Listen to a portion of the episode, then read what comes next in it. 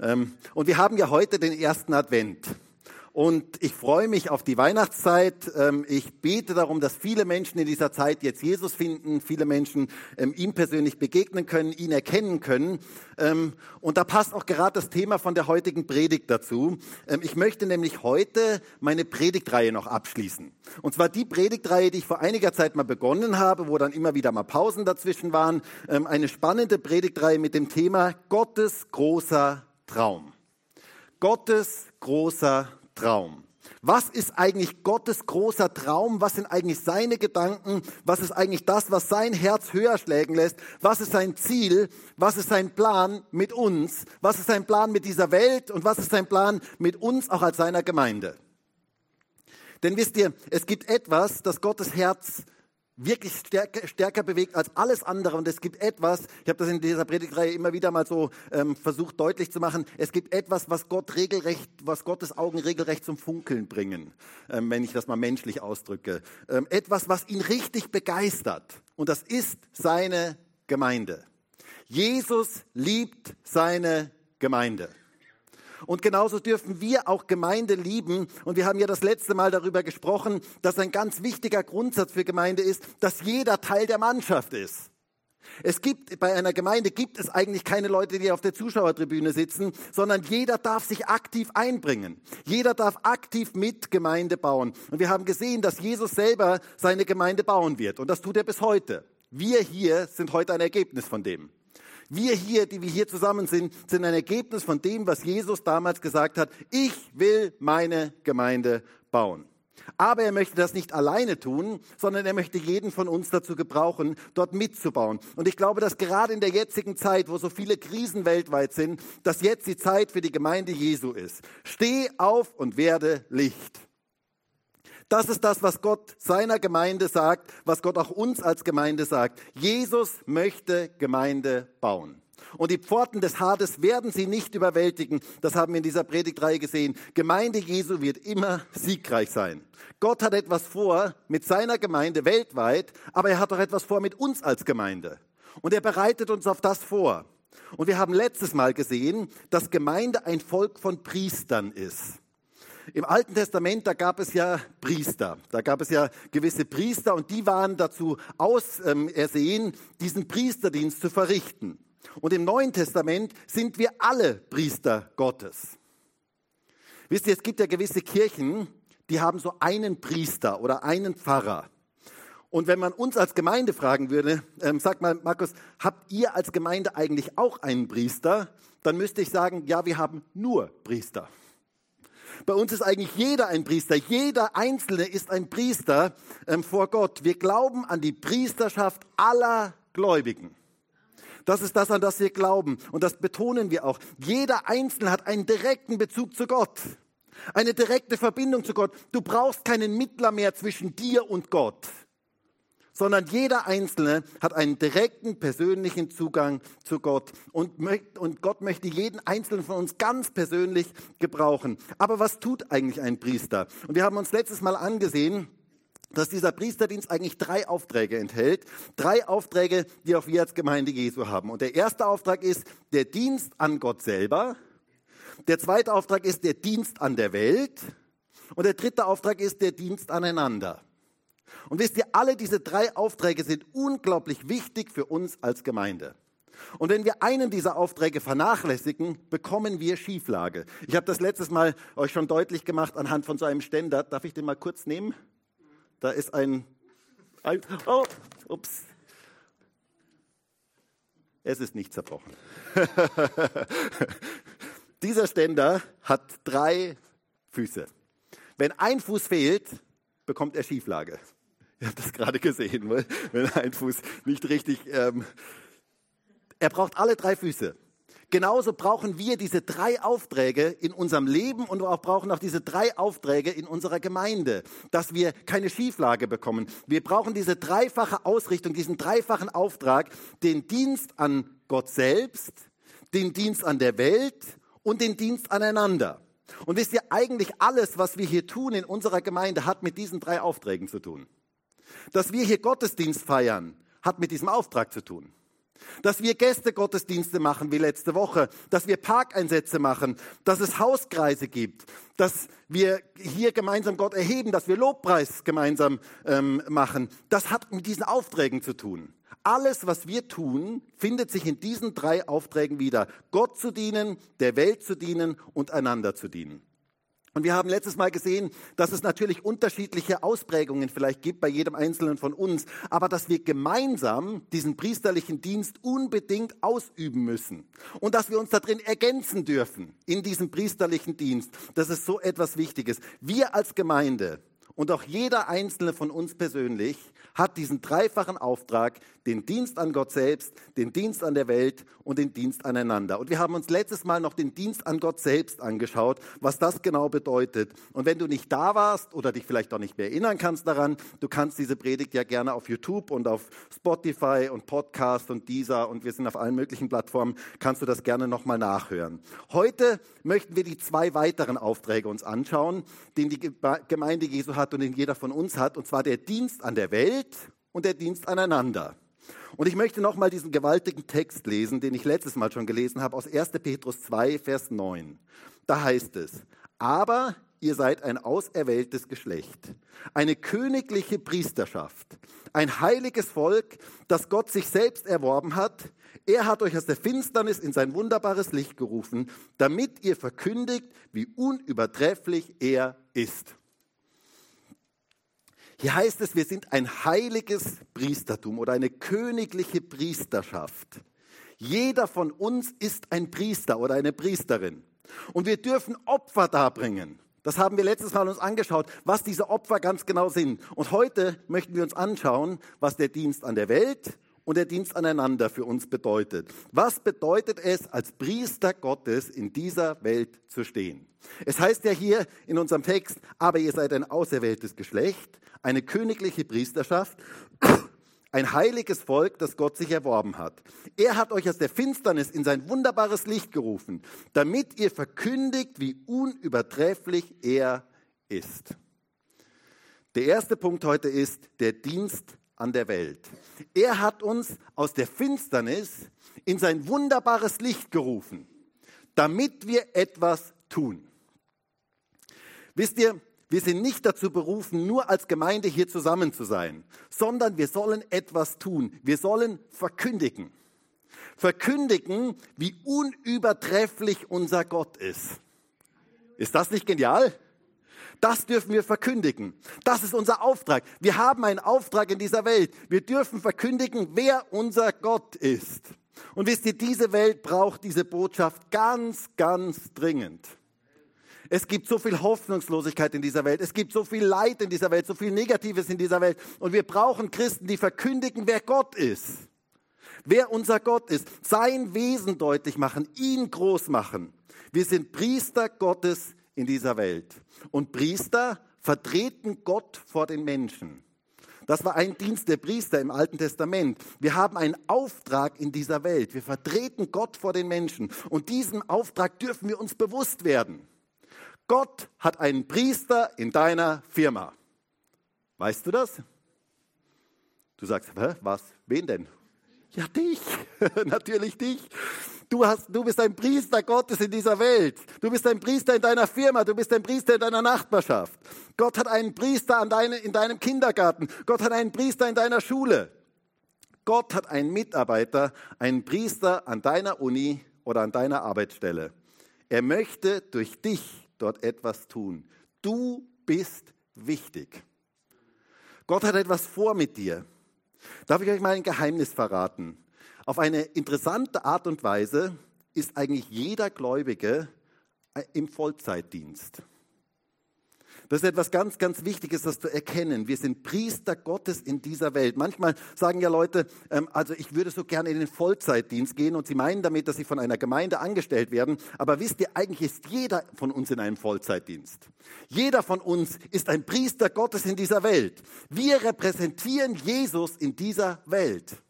Jeder einzelne von uns. Ich mag diesen Gedanken so sehr. Ich habe den ja in, der, in dieser Predigtreihe gefühlt hundertmal ähm, betont, ähm, weil, ich, weil ich den so gewaltig finde. Gemeinde ist Leib Christi. Das heißt, Jesus wird durch seine Gemeinde sichtbar. Wir sind die Hände und Füße von Jesus. Wenn Jesus auf dieser Erde sichtbar wird, dann wird er durch uns sichtbar. Er möchte uns gebrauchen, jeden einzelnen von uns. Jesus wirkt durch uns, durch jeden einzelnen von uns. Dort, wo du jemandem hilfst, dort, wo du für jemanden da bist, dort, wo du jemandem ein freundliches Wort sagst, wirkt Jesus durch dich. Und wird Jesus in dieser Welt sichtbar? Jesus wird präsent durch jeden einzelnen von uns in dieser Welt. Das finde ich etwas absolut Geniales. Aber wir müssen uns dessen bewusst sein, dass wir Priester Gottes in dieser Welt sind. Wir sind nicht nur für uns da damit wir es hier als Gemeinde nett haben, sondern wir haben einen großen Auftrag als Gemeinde. Und diesen Auftrag sollen wir ausführen. Wusstest du, dass Gott sich für deine Firma interessiert? Dass Gott sich für deine ähm, Angestellten interessiert? Dass Gott sich für deine Mitarbeiter interessiert? Dass Gott sich für deine Uni interessiert? Dass Gott sich für deine Schule interessiert? Dass Gott sich für deine Nachbarschaft interessiert? Wusstest du, dass Gott interessiert ist an deinen Nachbarn? Wusstest du, dass Gott interessiert ist an deinem Fitnesscenter, in das du gehst? Oder in deinen Kegelclub oder Kaninchenzüchterverein oder wo auch immer du hingehst oder in dein Chorprojekt oder wo auch immer du dabei bist. Gott interessiert sich für die Menschen. Gott interessiert sich und er möchte durch dich sichtbar werden dort. Er möchte durch dich etwas verändern. Egal was auch immer du tust, Jesus soll dadurch groß gemacht werden. Paulus sagt es folgendermaßen in 1. Korinther 10, Vers 31, ob ihr nun esst oder trinkt oder sonst etwas tut, tut alles zur Ehre Gottes. Hast du gehört? Alles, was du tust, soll zur Ehre Gottes sein. Alles, das ist ziemlich viel. Das umfasst unser ganzes Leben. Unser ganzes Leben soll davon geprägt sein, Jesus wieder zu spiegeln. Und dazu möchte ich uns ermutigen. Und ich möchte nochmal an die Predigt vom letzten Mal erinnern. Denn nur wenn wir im Dienst für Gott selber stehen, können wir auch im Dienst für diese Welt stehen. Das ist etwas ganz, ganz Wichtiges, das zu erkennen. Nur wenn wir im Dienst an Gott selber stehen, wenn wir auf ihn ausgerichtet sind, wenn wir ihn preisen, wenn wir in ihm verwurzelt sind, nur dann können wir auch wirklich im Dienst in dieser Welt stehen. Das eine hat mit dem anderen ganz, ganz eng zu tun. Wer vor Gott steht, kann auch vor Menschen stehen. Und wer nicht vor Gott steht, der kann auch eigentlich nicht vor Menschen stehen.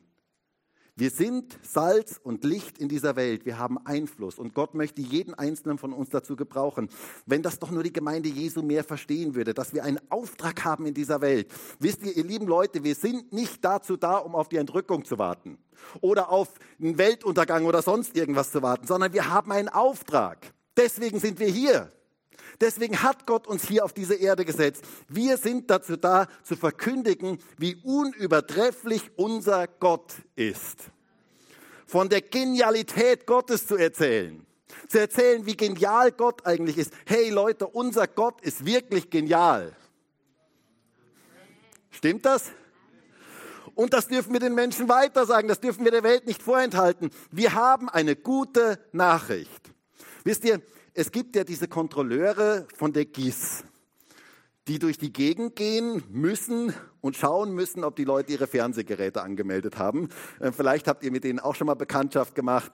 Ähm, ein undankbarer Job. Ich denke mir jedes Mal, ein undankbarer Job. Also, ähm, und ich bin so dankbar, dass wir als Christen keine GIS-Kontrolleure sind. Dass wir nicht durch die Welt gehen müssen und schauen müssen, was alle anderen falsch machen. Manche Christen meinen, dass das ihr Job ist, allen anderen zu sagen, was sie falsch machen. Aber ich bin so dankbar dafür, dass wir die beste Botschaft der Welt haben. Dass wir eine geniale Botschaft haben. Wir haben Evangelium, gute Nachricht. Hey Leute, diese beste Nachricht gehört unter das Volk. Wer unser Gott ist. Wie genial unser Gott ist. Wer Jesus ist.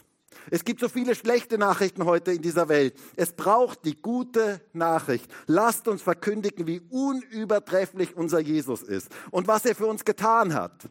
Es gibt Vergebung von Schuld. Hey Leute, ist das nicht eine geniale Botschaft? Es gibt Vergebung von Schuld. Es gibt einen lebendigen Jesus, mit dem man rechnen darf.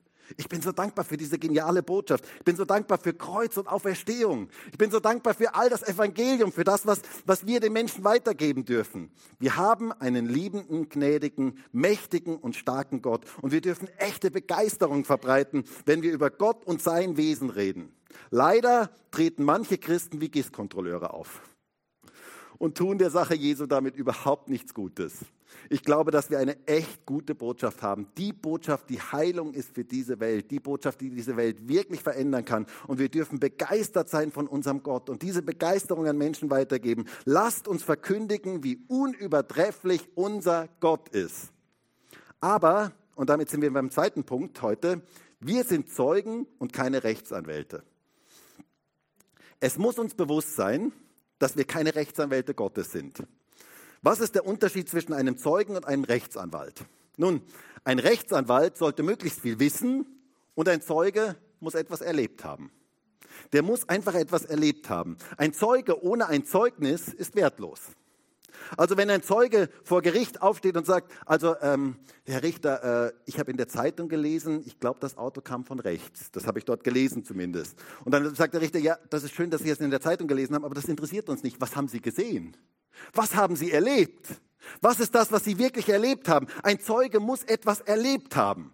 Und wenn wir Jesus erlebt haben, dann sind wir Zeugen von dem, was er in unserem Leben getan hat. Wir dürfen persönlich bezeugen, wie unübertrefflich unser Gott in unserem Leben ist. Das ist unsere Aufgabe. Und wisst ihr, ein Zeugnis hat unglaublich viel Kraft. Viel mehr, wie du denkst. Es heißt ja hier in unserem Text in Vers 9, ich finde das so genial, er hat euch aus der Finsternis in sein wunderbares Licht gerufen, damit ihr verkündigt, wie unübertrefflich unser wie unübertrefflich er ist. Lasst uns berichten davon, wie unübertrefflich Jesus in unserem Leben persönlich gewirkt hat. Wir müssen Jesus nicht verteidigen. Hast du gehört? Wir müssen Jesus nicht verteidigen, sondern wir dürfen bezeugen von dem, was er in unserem Leben getan hat. Das hat auch die, hatten auch die Apostel damals verstanden. Denn es heißt in Apostelgeschichte 2, Vers 32, diesen Jesus hat Gott auferweckt, wovon wir alle Zeugen sind. Die waren Zeugen. Das ist unsere Berufung. Nicht Rechtsanwälte Gottes zu sein, sondern Zeugen. Es ist unsere Berufung, es ist nicht unsere Berufung, alle Fragen zu beantworten. Das ist nicht unsere Berufung oder Gott zu verteidigen, sondern wir sind Zeugen von dem, was er in unserem Leben getan hat. Ich muss euch sagen, ich finde es durchaus sehr, sehr sympathisch, wenn Christen nicht auf jede Frage eine Antwort haben. Ich finde es sehr, sehr sympathisch, wenn Christen auch manches Mal sagen, hey Mensch, das weiß ich jetzt auch überhaupt gar nicht. Habe ich auch wirklich gerade gar, gar keine Ahnung. Aber eines weiß ich, was Jesus in meinem Leben getan hat. Und wenn sie Zeugnis geben, sei ein Zeuge. Ich muss ja ganz ehrlich sagen, als ich jünger war, ähm, hatte ich sehr schnell auf jede Frage eine Antwort. Je älter ich geworden bin, desto mehr merke ich, dass ich noch nicht mal alle Fragen habe. Geschweige denn alle Antworten. Je älter ich werde, desto mehr merke ich, dass ich immer mehr Fragen habe, aber ich kann diese Fragen auch stehen lassen. Ich muss nicht auf jede Frage eine Antwort haben. Als ich jünger war, da hatte ich auf viele große Fragen des Lebens so einen einfachen Bibelvers. Zack, das ist der Bibelvers dazu und der passt schon. Je länger ich im Glauben unterwegs bin, und je mehr ich auch selber durch schwierige Situationen persönlich durchgegangen bin, merke ich, dass diese frommen Sprüche in gewissen Situationen überhaupt nicht halten. Dass diese frommen Sprüche auch in gewissen Situationen überhaupt nicht passen, sondern dass es da um die persönliche Beziehung zu Jesus geht. Wisst ihr, ganz viele Fragen im Leben lösen sich nur in der Beziehung. Nur in der persönlichen Beziehung zu Jesus, in seiner Nähe, in der Freundschaft mit ihm, in der Beziehung zu ihm. Und manche Fragen werden wir in diesem Leben nicht beantwortet bekommen. Und es ist ehrlich, das auch so zu sagen. Es ist ehrlich dazu zu stehen. Wir Christen müssen nicht auf jede Frage eine Antwort haben. Puh.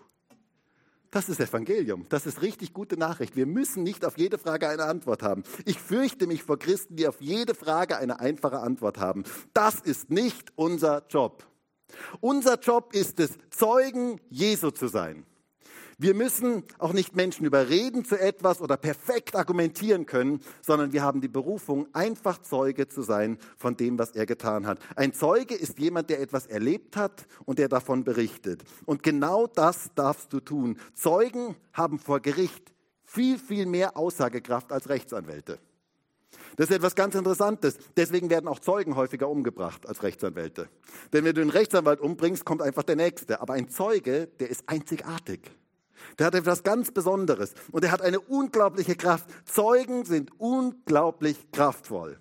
Ein Zeuge, ein Zeugnis hat viel mehr Kraft, als du denkst. Hast du es gehört? ein Zeugnis hat viel mehr Kraft, als du denkst. Und das darfst du an andere weitergeben. Du darfst ein Zeuge Jesu sein. Und wisst ihr, Zeugen, die müssen nicht alle Paragraphen auswendig kennen, die müssen was erlebt haben. Und darum geht es. Du musst nicht die ganze Bibel auswendig kennen, damit du von Jesus weitererzählen kannst, sondern dein Zeugnis reicht. Und wisst ihr, ein Zeuge vor Gericht, der kann sogar stottern. Der kann vielleicht sogar gar kein Deutsch sprechen und dann wird er übersetzt. Aber sein Zeugnis hat unglaublich viel Kraft. Und wir sollten diese Kraft des Zeugnisses niemals unterschätzen. Dein Zeugnis von Jesus hat eine gewaltige geistliche Kraft. Unterschätze niemals die Kraft deines Zeugnisses. Und wenn dann noch der Heilige Geist dazu kommt, wow. Da passiert richtig etwas. In Apostelgeschichte 1, Vers 8 heißt es, aber ihr werdet Kraft empfangen, wenn der Heilige Geist auf euch gekommen wird und ihr werdet meine Rechtsanwälte sein. Und ihr werdet meine Zeugen sein. Sowohl in Jerusalem als auch in ganz Judäa und Samaria und bis an das Ende der Erde. Wir werden was sein? Zeugen. Das ist das, was er möchte. Durch die Kraft des Heiligen Geistes. Wenn der Heilige Geist zu diesem Zeugnis dazukommt und dieses Zeugnis gebraucht, dann hat das eine gewaltige Sprengkraft in dieser Welt. Unterschätze nicht die Kraft des Zeugnisses, wenn der Heilige Geist das gebrauchen kann. Wisst ihr, wir haben einen großen Auftrag in dieser Welt, Salz und Licht zu sein. Jeder einzelne von uns. Und ich glaube, jetzt gerade auch in dieser Weihnachtszeit haben wir die beste Botschaft, die es in dieser Welt gibt. Die Botschaft von Jesus dürfen wir weitergeben an die Menschen. Ich wünsche mir das so sehr, dass wir jetzt gerade auch die Weihnachtszeit nutzen dazu.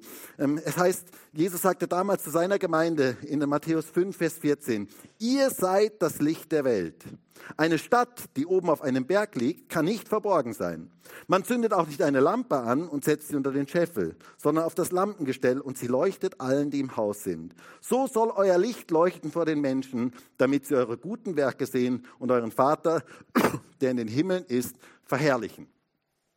Ihr seid das Licht der Welt. Hast du das gehört? Ihr seid das Licht der Welt. Eine Stadt auf dem Berg kann nicht verborgen bleiben. Eine Gemeinde, die leuchtet, die Strahlkraft für Jesus hat, kann nicht verborgen bleiben. Gemeinde darf niemals eine Hinterhofgemeinde sein, wo das Licht unter den Scheffel gestellt wird, sondern Gemeinde soll weithin sichtbar sein. Unser Licht soll leuchten vor den Menschen. Sie sollen unsere guten Werke sehen und unseren Vater im Himmel preisen. Wenn Leute dich und mich sehen, sollen sie Jesus sehen. Soll Jesus verherrlicht werden dadurch. Das ist Gottes Ziel mit uns als Gemeinde. Wir sind Licht in dieser Welt. Du bist Licht dort, wo du bist. Es ist kein Zufall, dass du gerade in dieser Nachbarschaft wohnst. Vielleicht sogar mit diesen komischen Leuten um dich herum. Es ist kein Zufall, dass du gerade dort wohnst. Es ist kein Zufall, dass du gerade an dieser Abteilung arbeitest, wo du bist. Es ist kein Zufall, dass Gott dich genau dort hineingestellt hat. Er möchte Menschen in deiner Umgebung mit dem Licht Gottes erreichen. Er möchte, dass du Licht verbreitest dort, wo du bist. Gott hat dich dort hineingestellt, wo du bist, damit dort Licht verbreitet wird. Denn wisst ihr, das Licht muss dorthin kommen, wo es dunkel ist. Es gibt so viel Dunkelheit in dieser Welt und wir dürfen das Licht Gottes verbreiten. Und ich wünsche mir jetzt gerade auch für diese Adventzeit, dass wir Licht verbreiten als Christen. Dort, wo wir sind. Lasst uns Licht dorthin bringen, wo es dunkel ist. Das ist unser Auftrag. Das Licht muss dorthin kommen, wo es dunkel ist. Wisst ihr, wenn ganz viel Licht in einem Raum ist, dann sieht man das Licht gar nicht mehr wirklich. Hier in diesem Raum ist jetzt im Moment relativ viel Licht. Und wir haben heute eine Kerze da angezündet. Und die Kerze gibt im Moment gar nicht so sehr viel Licht, weil da eh schon sehr, sehr viel Licht ist. Aber jetzt machen wir mal ein Experiment. Vielleicht können wir mal das Licht einfach ausschalten.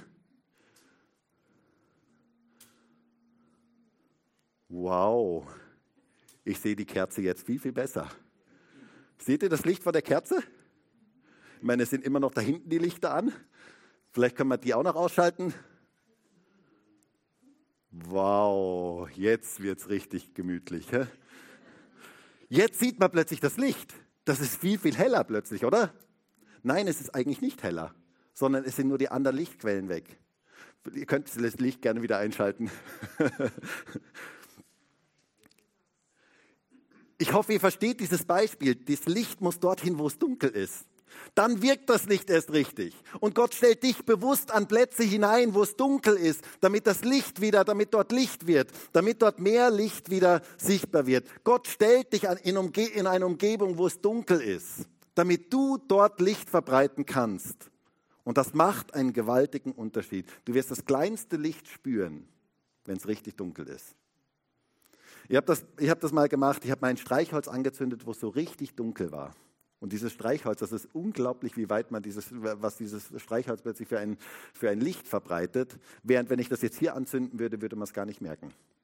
Das ist etwas absolut Faszinierendes. Es gibt so viel Dunkelheit in dieser Welt. Wir haben den Auftrag, Licht zu verbreiten, jetzt auch gerade in dieser Weihnachtszeit. Und ich freue mich so, dass wir heute über dieses Thema reden, weil ich glaube, dass wir diese Zeit nutzen sollten, um Licht zu verbreiten, ähm, dort, wo wir sind.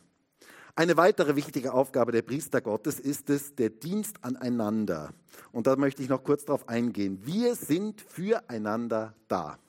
Wisst ihr, dieses Wort einander kommt im Neuen Testament ganz, ganz häufig vor.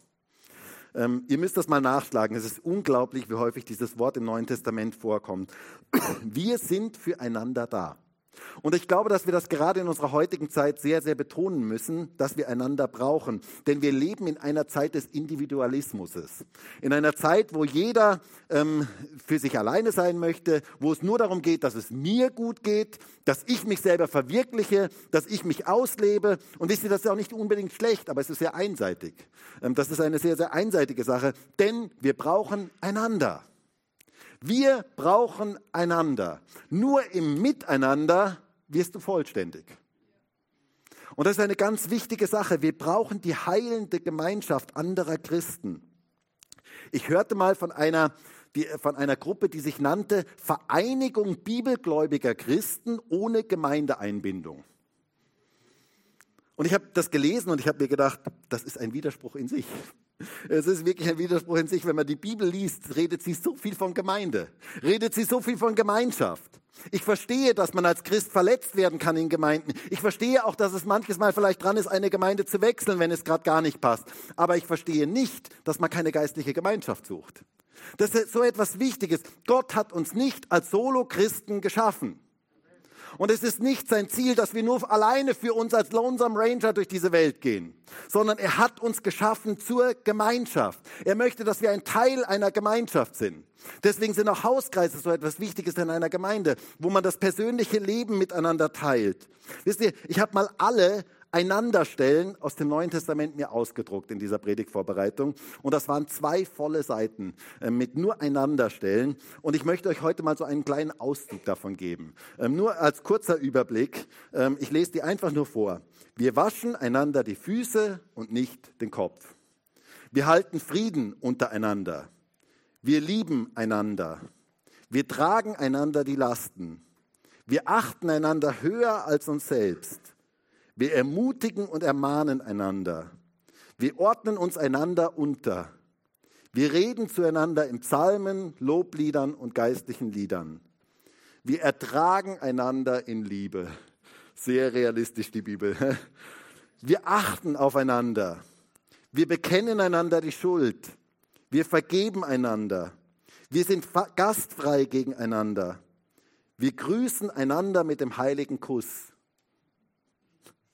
Hände schütteln, also in unserer heutigen Zeit. Wir richten einander nicht, sondern wir erbauen einander. Wir tragen füreinander Sorge. Wir dienen einander mit den verschiedenartigen Gaben. Und, und, und. Ich sage jetzt, ich habe zwei ganze Seiten, könnte ich da ausdrucken. Ich habe die jetzt mal nur so die, die paar Stellen rausgenommen. Ähm, es gibt so viele Stellen füreinander in der Bibel. Und wisst ihr, wenn wir das umsetzen, wenn wir alleine diese Stellen umsetzen, dann ist Gemeinde einfach etwas Geniales. Wenn wir das wirklich leben, das hat eine gewaltige Kraft in einer Gemeinde. Wenn das umgesetzt wird, wird Gemeinde ein Stück Himmel auf Erden. Das ist das, was Gott möchte. Gemeinde ist Gottes A-Plan für uns. Gott hat dich zum Miteinander geschaffen und wir brauchen einander. Ich finde das sehr interessant, dass Jesus damals ja auch diese zwölf Leute berufen hat ähm, und dass er nicht den Petrus gefragt hat, du Petrus, ähm, hör mal, äh, was hältst du eigentlich vom Johannes? Was denkst du eigentlich über den Johannes? Also ich habe mir überlegt, äh, stellt euch das mal so vor, Jesus sagt, ich habe mir überlegt, ähm, ich könnte den vielleicht in unsere Truppe aufnehmen. Was denkst du dazu? Und der Petrus sagt, na ah, bitte Jesus, also nicht den Johannes, also wirklich nicht. Also der ist so ein Poet und wir sind so gestandene Fischer und ähm, der fängt dann an mit so, am, ja, im Anfang war das Wort und das Wort war bei Gott und so und, und ähm, der schreibt lauter so Gedichte, die sich nicht reimen und, und ist halt so ein Melancholiker und, und so total, also na, Jesus, also der Johannes, der passt überhaupt nicht in unser Team. Also das passt überhaupt nicht. Nein, Jesus hat bewusst verschiedenste Menschen zusammengestellt und er hat den einen nicht gefragt, ob der andere dazugehören darf, sondern er hat bewusst verschiedenste Menschen zusammengestellt, gemeinsam ein Team zu bauen, weil er mit unterschiedlichen Menschen arbeiten möchte und weil diese Menschen sich zusammen ergänzen sollen. Und das ist auch das, was er bei uns macht. Er hat hier unterschiedlichste Menschen bei uns zusammengestellt. Und er möchte uns miteinander verbinden, miteinander verbinden, dass wir ein Team sind und dass wir uns gegenseitig ergänzen. Wir sind ein Leib. Und er hat sich etwas dabei gedacht, dass er so unterschiedliche Menschen hier zusammenstellt. Und er hat gewusst, dass jeder Einzelne, der zu unserer Gemeinde gehört, ein Teil von dem sein soll, dass wir dieses Miteinander leben. Dass wir miteinander leben. Und wenn wir dieses Einander richtig leben, dann wird Gemeinde ein Stück Himmel auf Erden. Ihr habt mir das wirklich gedacht bei diesen Stellen. Und ihr könnt euch gerne mal alle Stellen rausschreiben, wo einander ist. Das ist echt spannend, ist wirklich lohnend, ähm, das zu machen. Wenn das wirklich gelebt wird, dann ist Gemeinde ein Stück Himmel auf Erden. Und das wünsche ich mir so sehr. Gemeinde ist Gabe und Aufgabe. Es ist ein Geschenk, das Gott uns macht, aber es ist auch eine Aufgabe, das zu leben, dass wir das entsprechend leben. Und deswegen lasst uns füreinander da sein, lasst uns uns umeinander kümmern. Gemeinde soll eine große Familie sein. Petrus sagte einmal zu Jesus, Herr, ähm, wir haben ja alles zurückgelassen und wir sind dir nachgefolgt. Und was bekommen wir jetzt dafür? Und dann sagt Jesus in, Matthäus, äh, in Markus 10, Vers 29, Jesus sprach, sprach zu ihm, wahrlich, ich sage euch, da ist niemand, der Haus oder Brüder oder Schwestern oder Mutter oder Vater oder Kinder oder Äcker verlassen hat um meinetwillen und um des Evangeliums willen, der nicht hundertfach empfängt, jetzt in dieser Zeit, Häuser und Brüder und Schwestern und Mütter und Kinder und Äcker unter Verfolgungen und in dem kommenden Zeitalter ewiges Leben. Nicht erst im Himmel sondern jetzt in dieser Zeit. Wir haben eine große Familie. Gott hat dich in eine große Familie hineingestellt mit unterschiedlichsten Menschen. Da sind ganz viele Brüder und Schwestern. Da sind ganz viele Mütter und Väter. Ich habe das ja schon mal gesagt. Wenn ich Leuten sage, was ich für Geschwister habe, das ist ja unglaublich. Ähm, wenn ich ihnen sage, ich habe Geschwister, die sind viel, viel älter als ich und ich habe Geschwister, die sind viel, viel jünger als ich, dann sagen sie irgendwann, ja, also du hast einen komischen Vater. Und wisst ihr, ich habe einen genialen Vater. Und wir sind eine große Familie und Gott hat uns zusammengestellt als Gemeinde, als eine große Familie.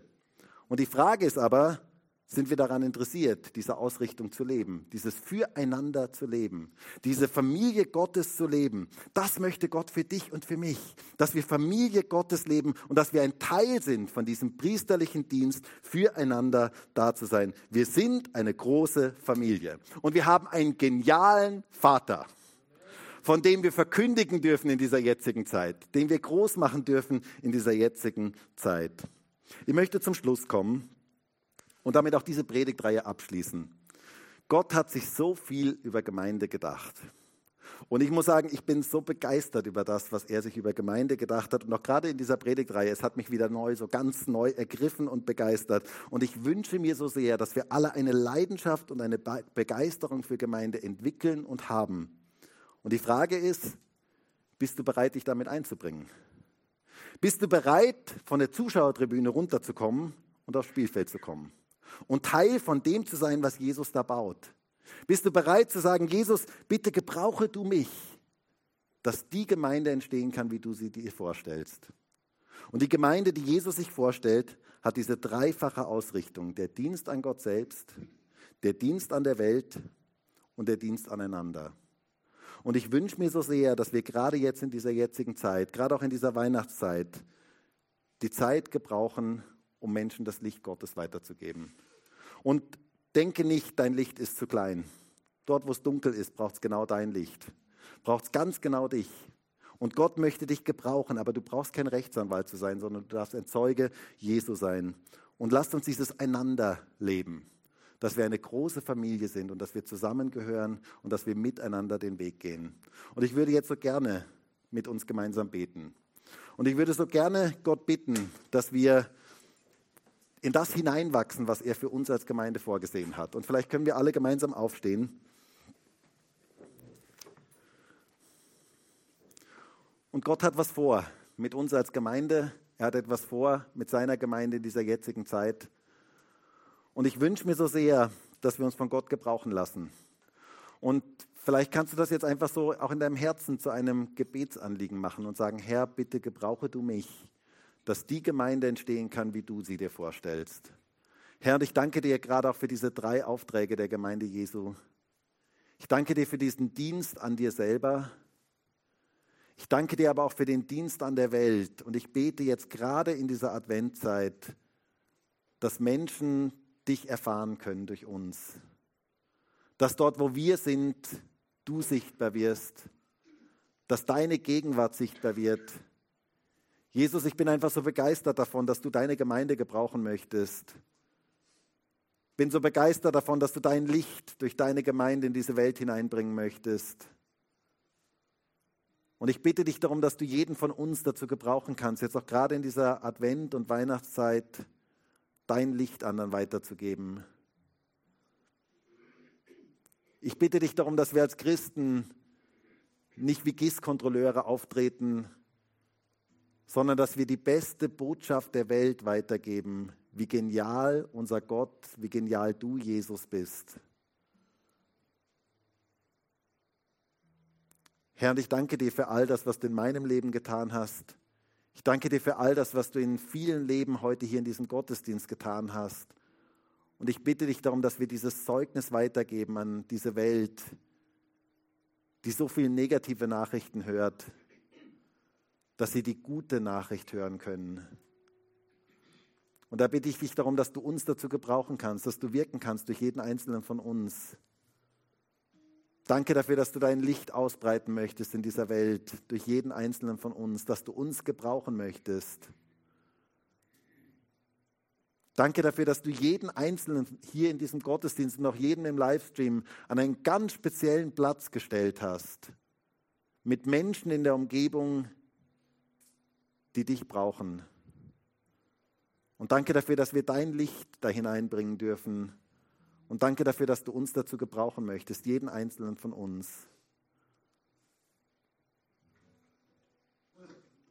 Herr, und ich bete darum, dass wir als Gemeinde eine große Familie sind, dass wir füreinander da sind, aneinander Anteil nehmen, dass wir dieses Einander leben, was in deinem Wort so stark ist. Und ich bete darum, dass du jeden einzelnen von uns dazu gebrauchen kannst, Segen für den anderen zu sein. Danke dafür, Jesus. Danke für diesen großen Traum, den du hast, deine Gemeinde zu bauen.